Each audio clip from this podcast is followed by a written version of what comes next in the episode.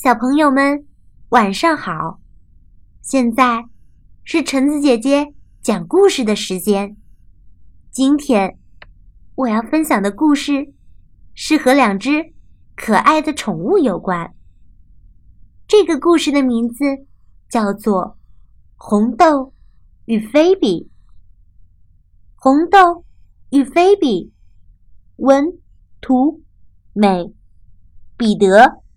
麦卡蒂翻译，宗玉印，河北教育出版社。菲比趴在窗台上，红豆躺在地板上。两只宠物待在他们最喜欢的地方睡觉。起来了，红豆，该出发了。红豆将有一场。冒险之旅，而菲比要待在家里。红豆坐车要去哪里呢？哇哦，原来红豆要去海边找他的朋友 Fred。菲比要去客厅跟小宝宝玩。两只快乐的小狗。冲进浪花，菲比冲向门口。红豆和弗瑞德玩得很开心，菲比也玩得很开心。